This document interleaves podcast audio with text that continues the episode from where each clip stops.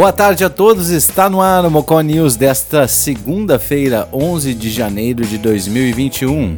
Meu nome é Thiago Fernandes e acompanhamos juntos, a partir de agora, aqui pela Rádio Mocó, as principais notícias do país e do mundo, com informações da Rádio Agência Nacional.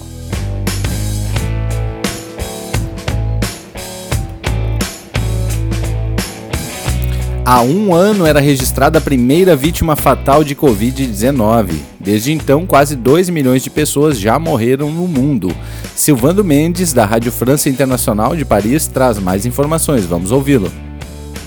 Há um ano, o mundo registrava a primeira vítima fatal de Covid-19. Desde então, quase 2 milhões de pessoas já morreram e 90 milhões de casos positivos foram confirmados no mundo.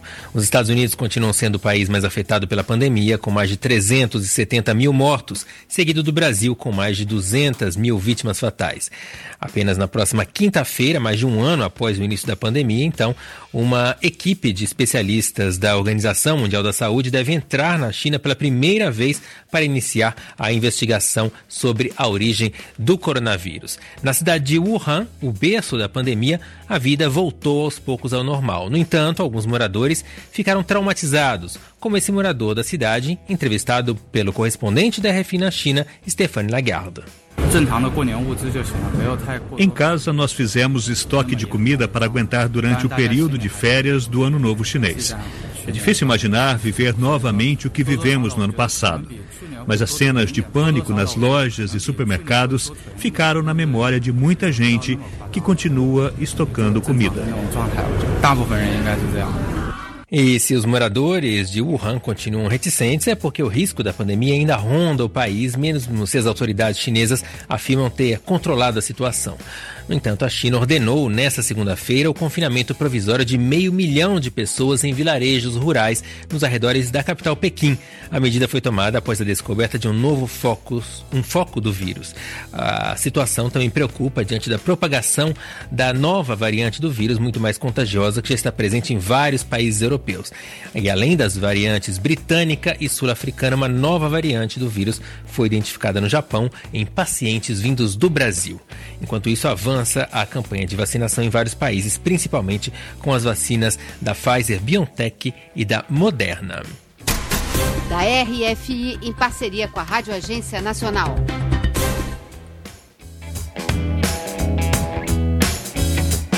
Ainda na área da saúde, Covid-19, vacinação terá 8 milhões de doses iniciais. Segundo o ministro da Saúde, a aplicação será simultânea. Quem traz informações de Brasília é o repórter Lucas Por Deus Leon. A vacinação contra a Covid-19 deve começar com 8 milhões de doses e aplicação simultânea em todos os estados e no Distrito Federal, informou nesta segunda-feira o ministro da Saúde, Eduardo Pazuello. O ministro disse que espera importar 2 milhões de doses da AstraZeneca e 6 milhões de doses da Coronavac, em parceria com o Instituto Butantan, para começar a imunização. Eu tenho 6 milhões do Butantan e tenho 2 milhões da, da AstraZeneca, já solicitado para janeiro. Todos os estados receberão simultaneamente as vacinas, no mesmo dia. No primeiro dia que chegar a vacina, ou que a autorização for feita, a partir do terceiro ou quarto dia já estará nos estados e municípios para iniciar a vacinação. A prioridade é o Brasil todo. Antes, porém, é preciso que a Agência Nacional de Vigilância Sanitária, a Anvisa, autorize ao menos o uso emergencial desses medicamentos. O ministro Pazuello, contudo, destacou que a importação de vacinas não é suficiente para imunizar em massa toda a população do país e que os demais laboratórios como a Pfizer e a Janssen, apenas oferecem quantidades pequenas para compra. O que, que fica claro? Ou nós produzimos as nossas vacinas, ou nós não vamos vacinar o povo brasileiro. Em qualquer caso, como uma pandemia, você não compra mais nada do exterior. Nada. A gente vive com a nossa capacidade dentro do Brasil. Pazuello reforçou que o governo já pagou por 345 milhões de doses de vacina, sendo 210 milhões da AstraZeneca e outras 100 milhões contratadas com o Instituto Butantan, a parceira no Brasil da farmacêutica chinesa Sinovac. Pazuello participou nesta segunda-feira, junto com o governador do Amazonas, Wilson Lima, e o prefeito de Manaus, Davi Almeida, da entrega de 10 novos leitos de UTIs e outros 118 novos leitos clínicos no estado. A capital do Amazonas passa por um novo pico de casos da Covid-19. A prefeitura registrou neste domingo 144 sepultamentos na cidade. É o maior número desde o início da pandemia. Já a média móvel de óbitos por Covid no estado, que é a média de mortes nos últimos sete dias, chegou a 51 pessoas neste domingo. Um mês antes, em 7 de setembro, a média móvel do estado estava com sete mortes diárias por Covid-19. Da Rádio Nacional em Brasília, Lucas Por Deus Leão. Unicamp faz vestibular voltado exclusivamente a indígenas. São 88 vagas em 42 cursos. Inscrições estão abertas. Quem traz informações é Renata Martins, de Brasília. 42 cursos da Universidade de Campinas, em São Paulo, terão vagas destinadas especificamente a indígenas. A disputa ocorrerá em um vestibular separado. As inscrições para o vestibular indígena Unicamp são gratuitas e podem ser feitas até 31 de janeiro na página conveste.unicamp.br barra vestibular indígena. Além dos municípios de Bauru e Campinas, em São Paulo, as provas também serão aplicadas em Caruaru, Pernambuco, Dourados, Mato Grosso do Sul e nos municípios amazonenses de São Gabriel da Cachoeira e Tabatinga. São 88 vagas no total em cursos de diversas áreas, como administração, economia, engenharia, pedagogia, nutrição e música. Os candidatos precisam comprovar no dia da prova do vestibular que pertencem a uma das etnias indígenas do território brasileiro. Pode ser por meio do RANI, Registro Administrativo de Nascimento Indígena, a carteira de identidade, desde que esta conste a origem e etnia do candidato, ou com uma declaração de etnia e de vínculo com comunidade indígena. O exame será realizado no dia 11 de abril. Da Rádio Nacional em Brasília, Renata Martins. Obrigado, Renata. E ainda na área da educação, em Seja 2020 abre inscrições nesta segunda-feira, hoje, portanto. Informações com Leandro Martins, de Brasília. Vamos ouvi-lo. Começaram nesta segunda-feira as inscrições para o Enseja 2020, o Exame Nacional para Certificação de Competência de Jovens e Adultos. Os interessados podem se inscrever na página do Enseja na internet gratuitamente. Caso necessário, o participante pode solicitar durante a inscrição atendimento especializado para o dia da prova. O Enseja foi realizado pela primeira vez em 2002, com o objetivo de avaliar o conhecimento de jovens e adultos tanto na escola como fora dela. A professora de espanhol e supervisora pedagógica Juruena Caparelli explica que o Enseja é uma prova certificadora para ajudar ao estudante a conseguir o diploma diretamente e que também pode ser importante para a entrada no mercado de trabalho aquele estudante que perdeu seus documentos, que estudou em outro estado, ele faz a, essa inscrição, realiza essa prova e dependendo da nota que ele tira, que ele alcança é, nas disciplinas, ele consegue essa certificação de uma maneira mais objetiva, mais rápido, podendo aí concluir ir para uma faculdade ou na busca de um emprego melhor. Para o mercado de trabalho é de suma importância essa certificação. A pedagoga aponta a diferença entre o aluno do ensino convencional e o candidato do Enseja. O aluno ele vai, ele não precisa estar matriculado, ele vai fazer a inscrição dessa prova e dependendo dos conhecimentos prévios que ele tem, é que ele vai alcançar a certificação ou não. Na escola, o que a gente faz é justamente o contrário. A gente tem a aula. As provas do Enseja são aplicadas pelo INEP, o Instituto Nacional de Estudos e Pesquisas Educacionais Anísio Teixeira, em colaboração com as secretarias estaduais e municipais de educação. O exame tem quatro modalidades: em seja nacional para quem mora no Brasil, em seja exterior e também para pessoas privadas de liberdade ou que cumprem medidas socioeducativas, tanto aqui como em outro país. As provas são aplicadas em um único dia, pela manhã e à tarde. cada uma com 30 questões de múltipla escolha e uma proposta de redação. Para o ensino fundamental, o conteúdo da prova é composto por ciências naturais, matemática, português, língua estrangeira, artes, educação física, redação, história e geografia. Para o ensino médio, as provas contêm essas mesmas disciplinas e ainda química, física, biologia, filosofia e sociologia. Na edição de 2019, quase 3 milhões de pessoas fizeram o Enseja. O exame foi aplicado em 611 municípios brasileiros e ainda 12 cidades do exterior, entre elas Paris, Roma e Nova York. Então, fique atento. As inscrições para o Enseja estão abertas até o dia 22 de janeiro. Da Rádio Nacional em Brasília, Leandro Martins. Leandro Martins continua conosco para trazer mais informações. Quem não foi às urnas no primeiro turno deve justificar a ausência até o dia 14. Eleitor em situação irregular paga multa e fica sujeito a restrições. Vamos ouvir. Você não votou no primeiro turno das últimas eleições municipais de novembro? Então agilize, porque o prazo para justificar a ausência termina na próxima quinta-feira, dia 14. Se não regularizar a situação, terá que pagar uma multa e ainda fica sujeito a restrições, entre elas obter passaporte ou carteira de identidade, receber salários de função ou emprego público, participar de concorrência pública, obter empréstimos, inscrever-se em concurso público e renovar matrícula em estabelecimento de ensino do governo.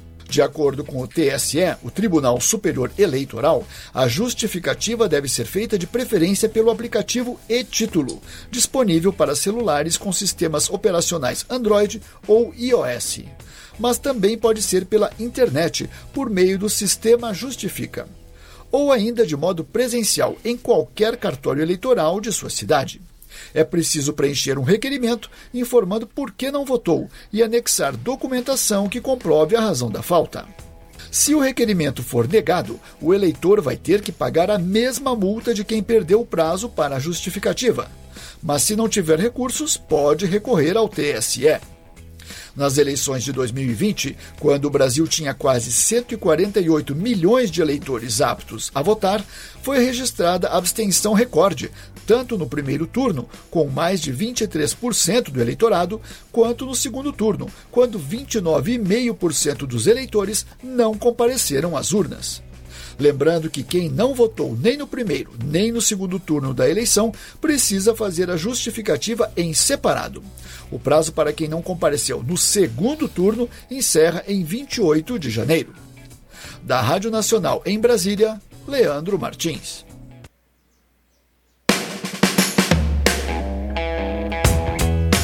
Você está ouvindo Mocó News ao vivo, agora 6 horas 15 minutos, 29 graus a temperatura neste momento. Bom, agora temos as informações de esporte aqui no Mocó News. Quem traz as informações da dupla Grenal é o meu amigo Heleno Rocha. Boa tarde, Heleno. Muito boa tarde, Thiago Fernandes. Agora com as informações do esporte aqui para a Rádio Mocó e Mocó News nessa segunda-feira. Maicon treina e pode ser relacionado para enfrentar o Palmeiras. Jeromel, no entanto, não foi visto em campo e segue como dúvida. Quarteto que ficou de fora contra o Fortaleza trabalha normalmente. O elenco do Grêmio se reapresentou na manhã desta segunda-feira no CT do Escarvalho. A novidade foi a presença de Michael, que participou normalmente do trabalho e pode ser relacionado para a partida contra o Palmeiras na sexta-feira em São Paulo.